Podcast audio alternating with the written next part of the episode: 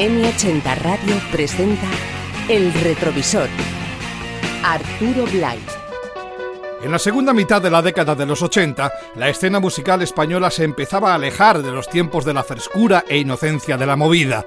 Algunos de los artistas que emergieron de este fenómeno, como Alaska y Dinarama o Radio Futura, maduraban y consolidaban sus carreras. Sin embargo, uno de los más grandes revulsivos del rock hispano estaba gestándose en Zaragoza. Hablamos de una de las más importantes bandas de rock en español de todos los tiempos y sin duda la que más impacto ha tenido en Hispanoamérica y lo que resulta más difícil en Europa. En este retrovisor recordamos la apabullante irrupción de una banda colosal, Héroes del Silencio.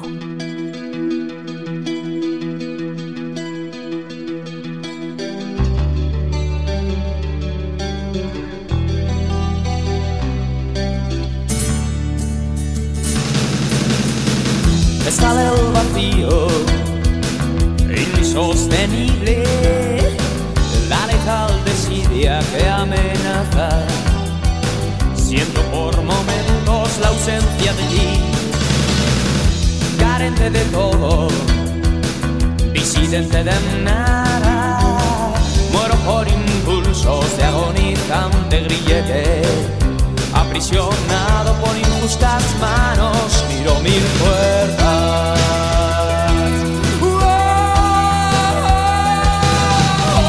están abiertas a la oscuridad.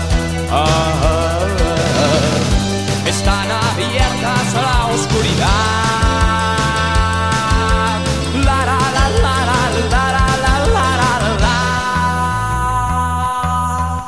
Héroes del Silencio se formaron en la capital aragonesa, justo en el Ecuador de los 80, a partir de dos bandas de la escena local, Zumo de Vidrio y Proceso Entrópico. Enrique Bumburi, a la voz y autoría de las letras, Juan Valdivia, a la guitarra y composición de la música, Joaquín Cardiel al bajo y Pedro Andreu a la batería, dieron vida a Héroes del Silencio. No tardaron en hacerse notar, en 1986 ganaban la fase regional del Festival de Benidorm y alcanzaban la final del concurso Nuevo Pop Español que se celebró en Salamanca. No ganaron, pero ejecutivos del sello EMI se fijaron en ellos y alentados por Gustavo Montesano, productor y guitarrista de Ole Ole, que se quedó fascinado viéndolos actuar en Zaragoza, los ficharon. La EMI les propuso grabar un EP con solo tres temas, en realidad un maxi single, con la promesa de que si conseguían alcanzar las 5.000 copias vendidas, grabarían un disco grande. Vendieron más de 30.000. Ese EP, también llamado Héroes del Silencio, contenía el que iba a ser su primer single y primer gran éxito, Héroes de Leyenda.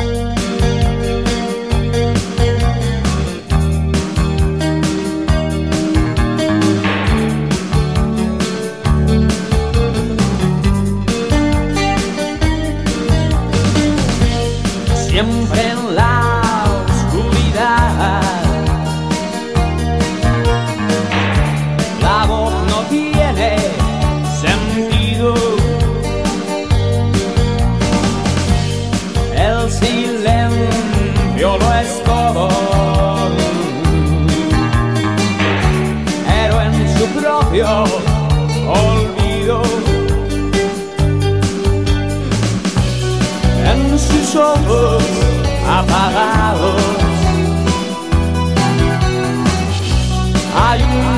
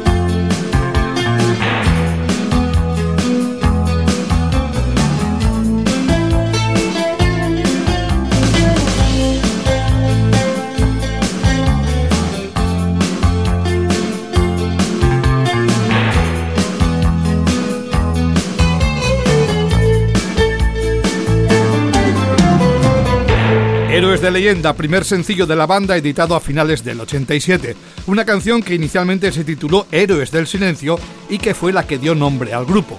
Aunque la producción de Gustavo Montesano no captaba todo el potencial sonoro de la banda, la fuerte personalidad de Héroes asomaba con fuerza y ya se vislumbraba el poderoso carisma de Enrique Bumburi a punto de convertirse en uno de los iconos del rock español. Aunque en los inicios su imagen era más aniñada, pronto iba a transformarse en lo que muchos consideraron una curiosa fusión de la estética de Jim Morrison y la forma de cantar de Rafael. Pero más allá de eso, Enrique Bumburi se iba a convertir en uno de los mejores frontman del rock hispano, y sus maneras de cantar y pisar el escenario crearon escuela. Tras un debut tan exitoso, Héroes entraron en el estudio para grabar su primer disco grande, nuevamente bajo la producción de Gustavo Montesano. El álbum El mar no cesa, publicado en el 88, supuso la consagración definitiva del grupo, alcanzando las 150.000 copias vendidas.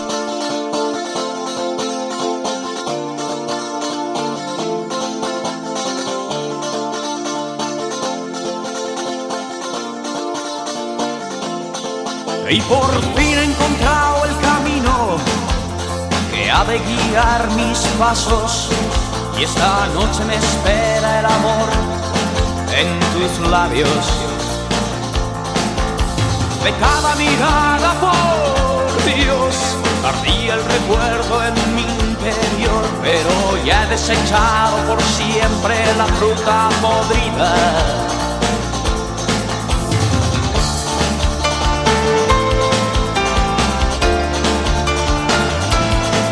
en la prisión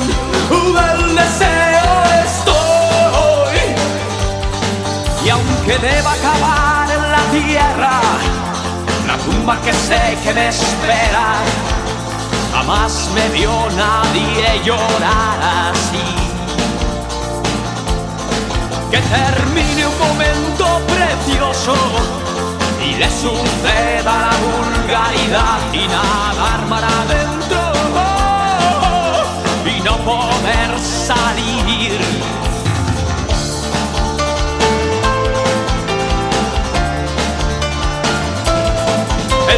La prisión del deseo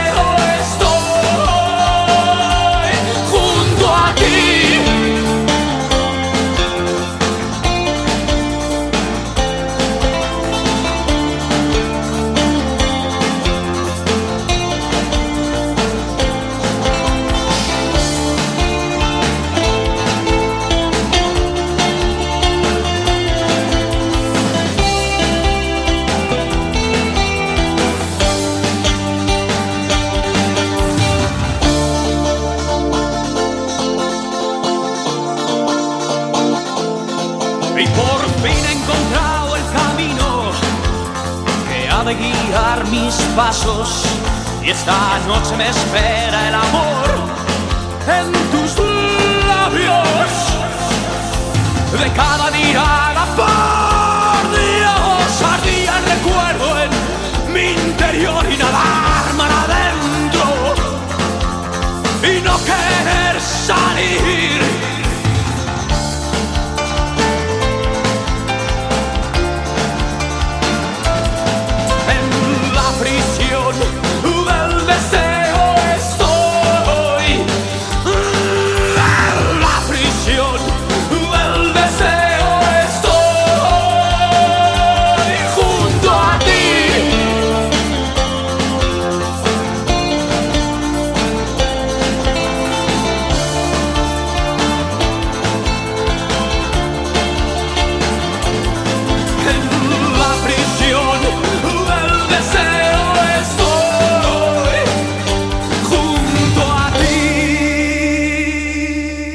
Adentro, el corte que abría el primer álbum de Héroes del Silencio, donde sin dar todavía rienda suelta al poderoso sonido de sus directos, que sí reflejarían en discos posteriores, ya mostraban todas sus credenciales, como la personal forma de cantar y vocalizar de Enrique Bumburi, sus enrevesadas y trascendentes letras, las poderosas e inmensas guitarras de Juan Valdivia y la contundente base rítmica. Un sonido que enlazaba el rock clásico de los 70 con otros referentes más cercanos como U2, The Mission o The Cult. Al mismo tiempo, héroes empezaban a construir su personalidad estética, basada en su peculiar iconografía gótica y en su apariencia seria y altiva, adelantándose a su condición de estrellas del rock, lo que les granjeó no pocas críticas, aunque el tiempo acabaría dándoles la razón. Hay que reseñar que en aquellos primeros tiempos, aún antes de que Héroes del Silencio se consagraran, iniciaron una relación muy especial con la ciudad de Valencia, donde actuaron con frecuencia, especialmente en la sala Cumanises. Una relación que la banda nunca olvidó y al final de sus días agradeció, escogiendo Valencia como el lugar donde darían el último concierto de su historia. Pero estábamos recordando el Mar no cesa, primer disco grande de Héroes que contenía piezas clásicas como Flor Venenosa.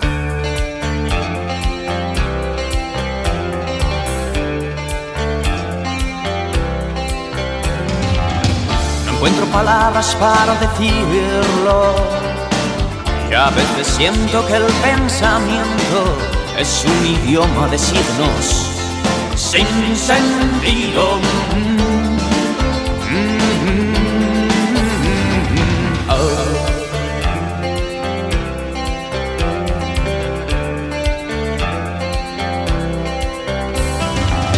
No siempre entiendo qué sucede conmigo Parandeando me voy hasta que caigo terriblemente borracho.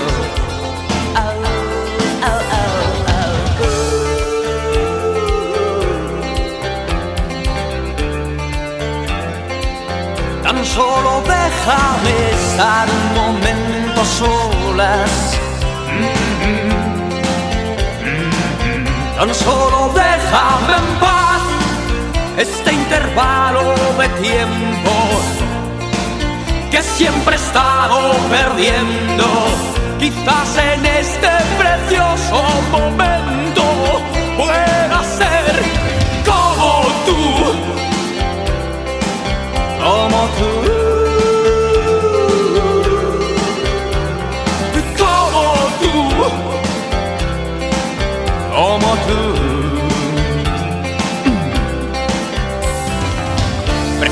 Explotar de tanto alcohol con tu jarabe de flor venenosa y vender a una madre por otra copa.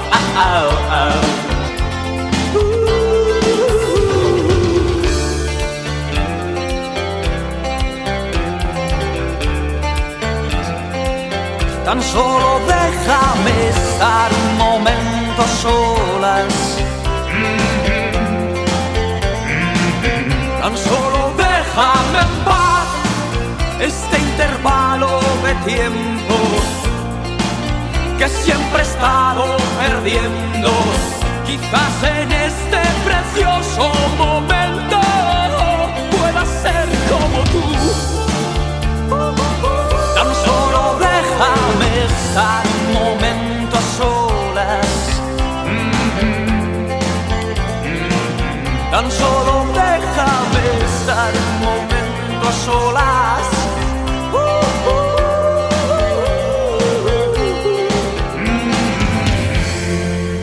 Venenosa, primer sencillo del Mar no cesa. El gran éxito del disco se tradujo en una extensa gira donde la banda forjó una puesta en escena y un sonido arrolladores. En uno de esos conciertos los vio Phil Manzanera, el legendario guitarrista de Roxy Music. Phil había sido tanteado para producir el nuevo disco de Héroes y se quedó muy impresionado con la banda, de modo que en 1990 registraron el que iba a ser su segundo álbum y que acabaría siendo no solo el mejor disco de Héroes del Silencio, sino uno de los discos más grandes de la historia del rock español, Senderos de Traición, un álbum que se abría con los célebres golpes de guitarra en el inicio de Entre dos Tierras.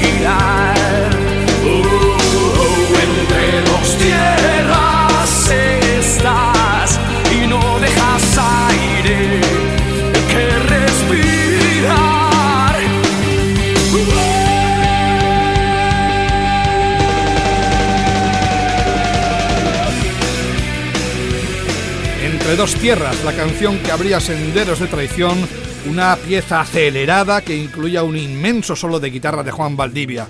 La canción catapultó la fama de la banda e impulsó las ventas de Senderos de Traición, que en pocas semanas superó ampliamente el medio millón de copias vendidas, a las que se añadieron las suculentas ventas en Sudamérica y lo que resultó más extraordinario para una banda de rock española, en el resto de Europa, especialmente en Alemania, donde Héroes tuvieron un gran impacto y fabulosas ventas. La producción de Phil Manzanera liberó la fuerza musical de la banda y por fin el aplastante y grandioso sonido de su directo aparecía también en el disco. El álbum contenía un puñado de canciones que se convertirían en clásicos del grupo, aunque brillaban especialmente entre dos tierras y la extraordinaria Maldito Duende, una canción que contiene todas las claves de Héroes del Silencio. La introducción con los arpegios de la guitarra de Juan Valdivia, que en dos segundos hace reconocible el sonido Héroes, la poderosa interpretación vocal y esa sensación de que la canción se va acelerando y ganando intensidad según avanza. Sin duda, una de sus mejores piezas, Maldito Duende.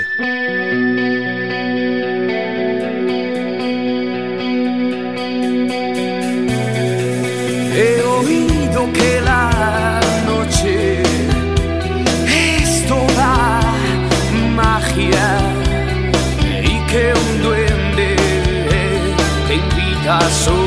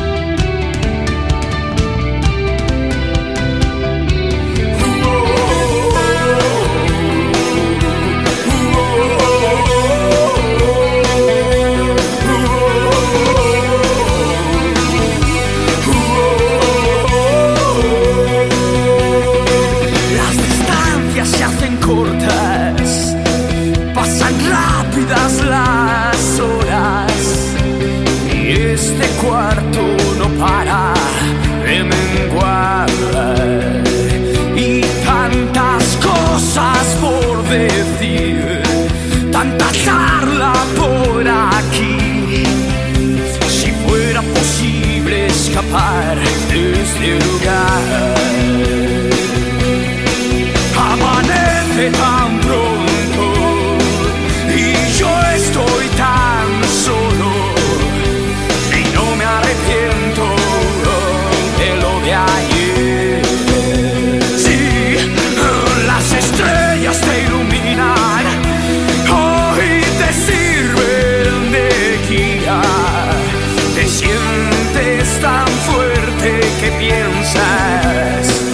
Maldito Duende, otro de los mejores momentos de un álbum histórico, Senderos de Traición, que llevó en volandas a Héroes del Silencio a los años 90, años en los que publicarían dos álbumes más, El Espíritu del Vino y Avalancha, que presentaron en agotadoras giras mundiales. El resto de la historia es conocida, su tensa separación y su reaparición 10 años más tarde, en su tour 2007, para poner un punto de final digno y a la altura de una de las más grandes bandas de rock españolas de todos los tiempos.